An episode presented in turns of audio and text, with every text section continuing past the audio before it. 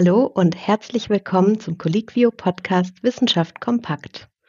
Mein Name ist Nathalie Heidlauf und heute widmen wir uns ganz fokussiert einem Thema. Stress im Arztalltag, welche Strategien helfen? Um Antworten auf diese Frage zu finden, haben wir heute einen Gast in der Sendung. Dr. Sabine Werner ist Fachärztin für Dermatologie und mittlerweile auch beratend tätig, und zwar rund um die Themen Resilienz und Stresskompetenz.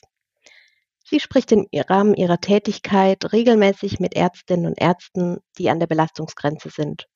Und ich spreche heute mit ihr darüber, was Ärztinnen und Ärzte selbst tun können, um Überlastungen und Krisen vorzubeugen. Ich begrüße Sie ganz herzlich, Frau Dr. Werner. Schön, dass Sie heute dabei sind. Vielen Dank, Frau Heidlauf. Frau Dr. Werner, Sie sind bei Remed tätig und unterstützen dort Ärztinnen und Ärzte in psychisch belastenden Situationen. Was genau macht Remed denn? Können Sie das kurz erklären? Ja, gerne. Remed ist ein Unterstützungsnetzwerk für Ärztinnen und Ärzte in Krisensituationen in der Schweiz. Ähm, das ist ein Angebot der FMH, das ist der Berufsverband der Schweizer Ärztinnen und Ärzte. Und das ist wie eine kollegiale Beratung auf Augenhöhe. Das heißt, wir haben innerhalb der ganzen Schweiz ein Netzwerk von beratenden Kolleginnen und Kollegen, die entweder nach telefonischer Kontaktaufnahme oder per Mail oder über unsere Homepage dann tatsächlich ein oder zwei Stunden einer kostenfreien Erstberatung auf Augenhöhe in Anspruch nehmen können. Und mit welchen Problemen wenden sich denn Ärztinnen und Ärzte derzeit an Sie? Also was sind die ausschlaggebenden Faktoren oder Auslöser, die Menschen dazu bringen, sich Hilfe zu holen? Das ist eigentlich über die Jahre relativ ähnlich. Remit gibt es ja schon seit über zehn Jahren, das Angebot. Und sehr häufig wenden sich die Kollegen an uns mit Belastungen. Also Überlastung am Arbeitsplatz, äh, drohendes Burnout zum Beispiel, mangelnde Vereinbarkeit von Beruf und Familie, schlechte Work-Life-Balance und dergleichen. Aber auch bis hin zu wirklich manifesten Depressionen und behandlungsbedürftigen Symptomen und Erkrankungen. Mhm. Und Sie sagen auch, Ärztinnen und Ärzte brauchen heute Stresskompetenz. Was genau meinen Sie damit oder was verbirgt sich denn dahinter? Naja, Stress haben wir ja irgendwie alle. Das ist natürlich auch eine Sache der Anschauung, was eigentlich Stress ist. Aber letztendlich bedeutet natürlich Stress, dass es ein Ungleichgewicht gibt zwischen den Anforderungen, die an mich gestellt werden und den Ressourcen oder Möglichkeiten, die ich sehe, um diese Situation zu bewältigen. Und da hat sich in den letzten Jahren natürlich schon einiges geändert. Und die letzten zwei Jahre waren sicher ganz besonders fordernd für viele von uns, sowohl privat als auch beruflich. Und ähm, ja, wenn die Anforderungen einfach größer sind und die Reserven kleiner werden, dann braucht es natürlich gute Strategien, um mit solchen Herausforderungen umzugehen. Und da ist ja das Zauberwort Resilienz, also diese innere Stärke und Widerstandskraft äh, an so Herausforderungen sogar noch zu wachsen. Mhm, mhm. Wie erlangt man denn die Resilienz oder wie können Ärztinnen und Ärzte vorbeugen, damit es gar nicht erst zur Krisensituation kommt? Das Vorbeugen ist natürlich das Wichtigste. Und da sind wir Ärztinnen und Ärzte leider ja nicht so Spitzenreiter, was die gesunde Selbstfürsorge äh, betrifft. Und ja, das ist vielleicht einfach ein bisschen wie im Flugzeug, wo dann der Film kommt mit den Sicherheitshinweisen. Setzen Sie sich erst selbst die Sauerstoffmaske auf, dann helfen Sie anderen. Das ist etwas, was wir Ärztinnen und Ärzte schnell vergessen und damit könnte es eigentlich anfangen, bessere Resilienz aufzubauen, Widerstandskraft, dass man erstmal bei sich selber anfängt und ja, zulässt und wahrnimmt, dass wir auch nur Menschen sind und bestimmte Grundbedürfnisse haben und endliche Energiereserven und äh, wahrscheinlich nicht besonders gute Medizin machen können, wenn wir selber erschöpft sind. Da gibt es sogar Studien dazu, dass Ärztinnen und Ärzte, die beruflich unzufrieden sind, hm, was ja dann auch häufig mit Entwicklung von Burnout-Symptomen zusammenhängt, dass die Kolleginnen und Kollegen tatsächlich auch eine geringere Behandlungsqualität erzielen und sogar mehr Fehler auftreten. Ich sage dann häufig im Coaching, also wenn Sie es schon nicht für sich selber tun, dass Sie mehr für sich Gutes tun, dann tun Sie es wenigstens für Ihre Patienten. Ich kann mir gut vorstellen, dass viele Ärztinnen und Ärzte sich eben so sehr in diesem Hamsterrad empfinden, dass da eben wenig Raum auch für Selbstfürsorge bleibt. Genau, wenn ich mir jetzt überlege, okay, wie kann ich Resilienz aufbauen oder meine Stresskompetenz stärken, da gibt es ja zahlreiche Möglichkeiten, also Achtsamkeitsübungen, Meditation. Wie finde ich denn raus, was zu mir passt und wie bringe ich es denn tatsächlich im Arbeitsalltag unter? Weil ja, viele Ärztinnen und Ärzte sagen sicher, sie haben schlicht einfach keine freie Minute, um da etwas für sich zu tun. Und was empfehlen Sie denn diesen Ärztinnen und Ärzten?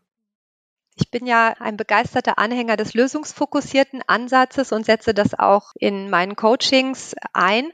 Und da geht man eigentlich immer davon aus, erstmal zu schauen, was schon funktioniert. Das heißt, man baut immer auf Ressourcen auf und nicht auf Defiziten. Das heißt, wenn Sie jetzt zum Beispiel eine Ärztin wären und würden mich fragen, ja, wie finde ich denn heraus, was zu mir passt, dann würde ich wahrscheinlich erstmal fragen, ja, was haben Sie denn bisher gemacht? Was hat Ihnen denn bisher schon das Gefühl gegeben, wenn es mir nicht so gut geht oder die, der Akku leer läuft? Ja, das spendet mir wieder Energie. Und häufig gebe ich dann die Aufgabe zu beobachten im Alltag, was zieht mir Energie und was spendet mir Energie. Und das können ganz einfache Dinge sein. Das muss nicht gleich ein Meditationskurs sein, sondern das kann auch mal ein Spaziergang durch den Wald sein oder einfach ein äh, Gespräch mit einer, mit einer guten Kollegin oder mit einer Freundin. Das können ganz einfache Dinge sein. Das heißt, wirklich mal beobachten im Alltag, was hilft mir, dass es mir besser geht, dass ich mich energiegeladener fühle und im Zweifel einfach ausprobieren. Einfach mal ausprobieren. Mhm. Und das setzt natürlich Zeit voraus.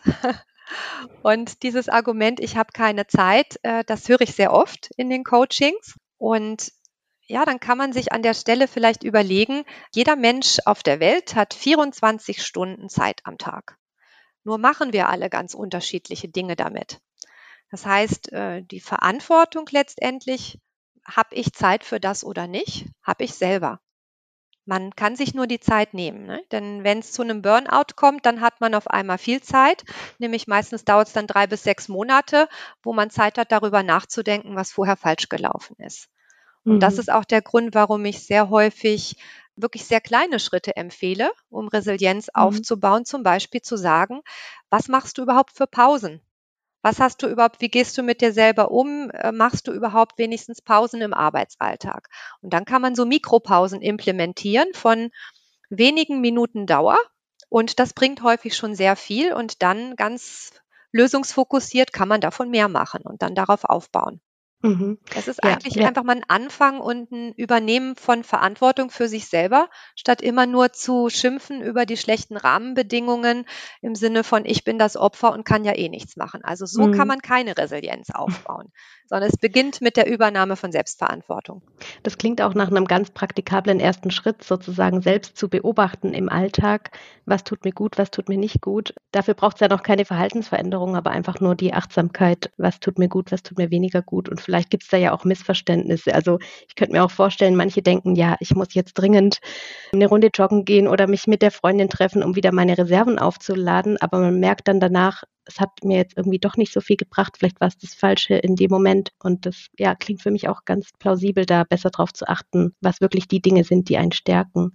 Ja, das ist ja auch genau die Krux bei Ärztinnen und Ärzten. Wir sind ja so darauf gepolt, Bedürfnisse der anderen wahrzunehmen, dass wir es wie verlernt haben, als wenn man an die Ausbildung denkt, man steht stundenlang am OP-Tisch und assistiert und wird darauf trainiert, im Grunde genommen äh, Hunger, Durst nicht zu empfinden, dass man auf die Toilette muss, zu unterdrücken und dergleichen.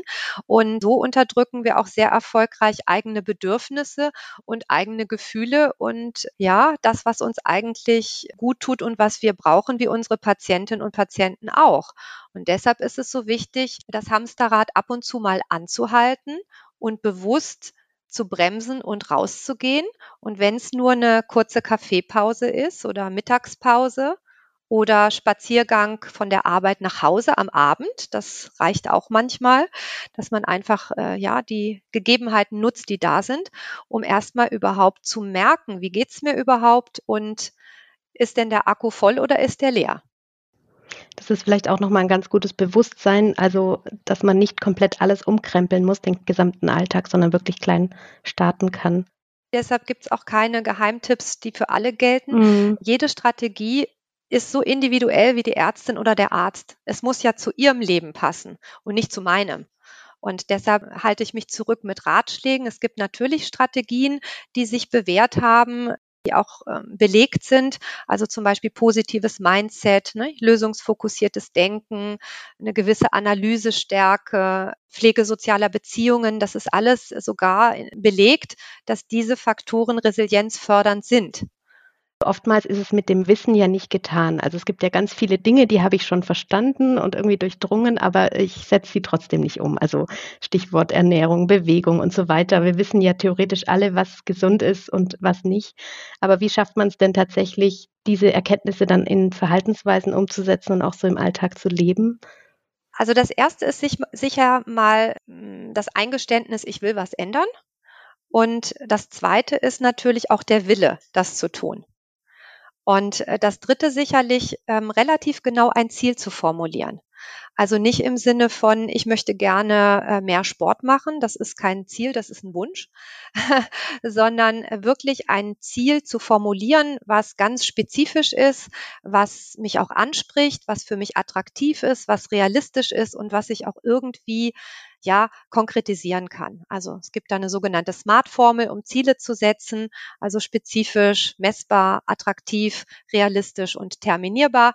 Das ist im Business-Kontext sehr bekannt. Also ich erzähle davon auch häufig im Coaching, ähm, dass man sich wirklich überlegt, okay, also wenn ich jetzt zum Beispiel mehr für mich tun möchte, zum Beispiel Me-Time, ich habe das gerade eben vor unserem Gespräch in einem Coaching besprochen mit einer jungen Kollegin, was könnte der erste Schritt sein? Und sie hat dann zum Beispiel gesagt, ja, also wenn ich einmal die Woche 50 Minuten, naja, vielleicht 40 Minuten Sport machen könnte. Nein, vielleicht nur Bewegung machen könnte. Das würde vielleicht auch reichen. Das wäre mal der erste Schritt, dann würde es mir schon viel besser gehen.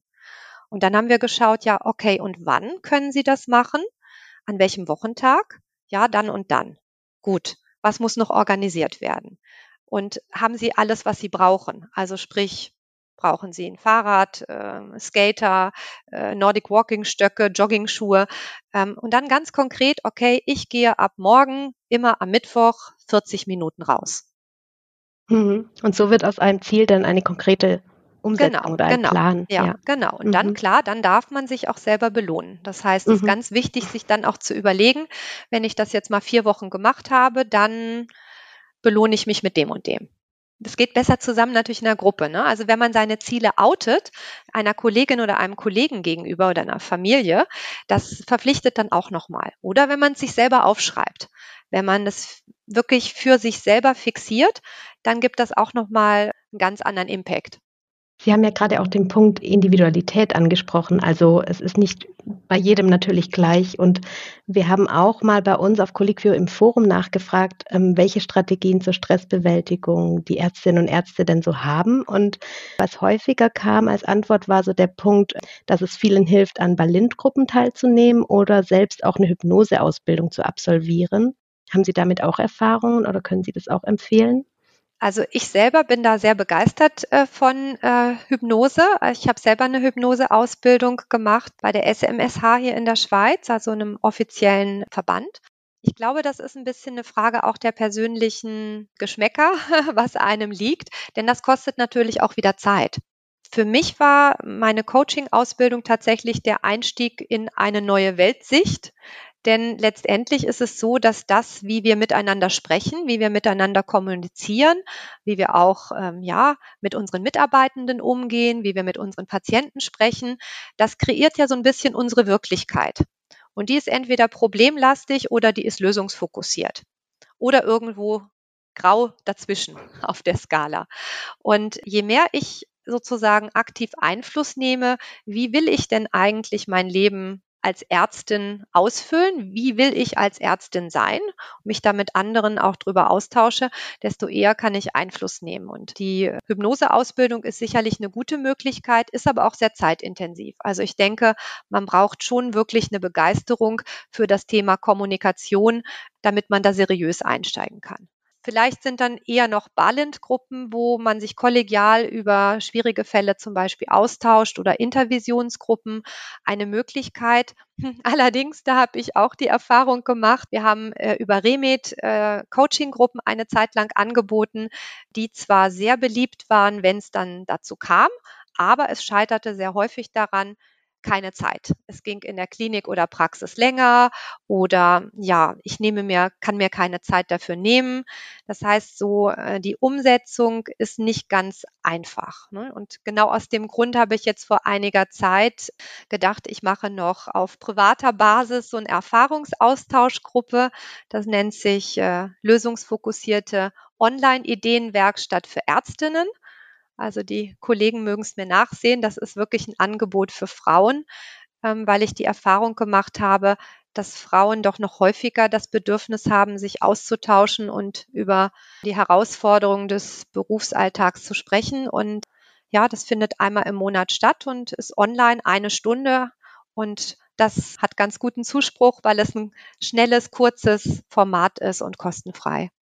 Mhm. Und vermutlich fällt vielen so dieses gemeinsame Reflektieren dann leichter, beziehungsweise man hat den Zeitpunkt, an dem man das eben gemeinsam tut und muss es nicht im stillen Kämmerlein irgendwie selbst ja, organisieren, ja, sondern ja. hat dann eben auch dafür den Raum im Kalender. Ja, genau. Klingt auch so, sehr gut. Insofern, was ich empfehlen kann, ist überhaupt den kollegialen Austausch zu pflegen, wie auch immer. Ob das jetzt irgendwie ein Kollegenkreis ist, irgendwie wie ein Stammtisch oder Qualitätszirkel oder regelmäßige Fortbildungen mit Pausengesprächen, die jetzt ja hoffentlich wieder richtig in Gang kommen. Ähm, das ist eigentlich eine Resilienzstrategie Nummer eins, die Pflege sozialer Beziehungen. Und nicht nur privat, sondern auch berufliche Kontakte.